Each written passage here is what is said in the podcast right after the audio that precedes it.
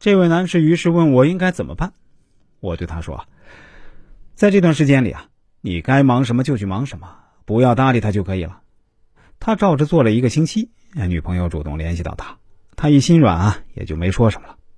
但是女朋友的脾气并没有因此改变。后来又一次发生点争论，女朋友又开始冷暴力，于是他又问我应该怎么办。我说：“你这次应该以更冷的方式对待他，一定要以毒攻毒，至少啊，应该持续一个月以上。一个月内，哪怕他主动联系你，你也可以先不理他。在这段时间啊，你可以去跟朋友聚聚，把这段时间因为过两人世界而耽误的友情给捡起来。你也可以把时间都花在工作上，读点书，学点新知识，或者出去旅游一次。”他对我说：“那我就去找几个哥们儿聚聚吧。”我说：“当然可以啊。”但最好让你的哥们儿也同时带几个女性朋友过来，而且越漂亮越好。他问我说：“带女性朋友干嘛？到时候一旦被我女朋友发现了，那我就解释不清楚了。”师傅，你不知道啊，他是个超级醋罐子。我对这位男士说：“要的就是这种效果。你就是要拍下自己跟男性朋友以及漂亮的女性朋友在一起玩耍的照片，然后发到朋友圈。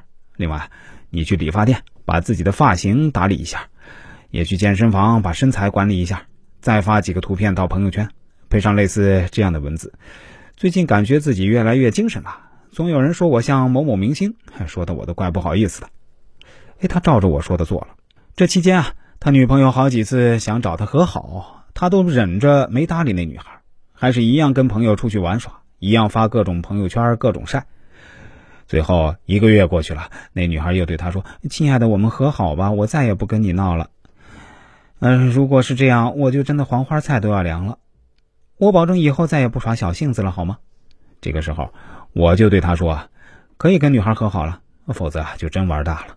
但是这一次，你一定要跟女孩讲清楚所有的道理，要划清楚边界。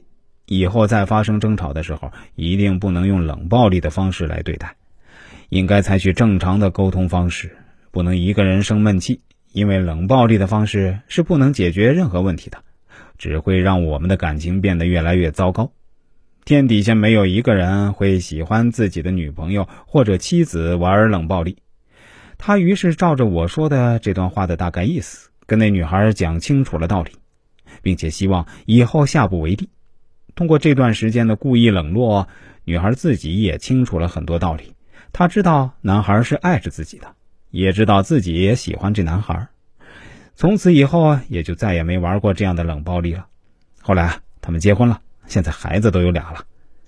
婚后两个人的感情呢也很稳固，再也没有发生过特别大的矛盾。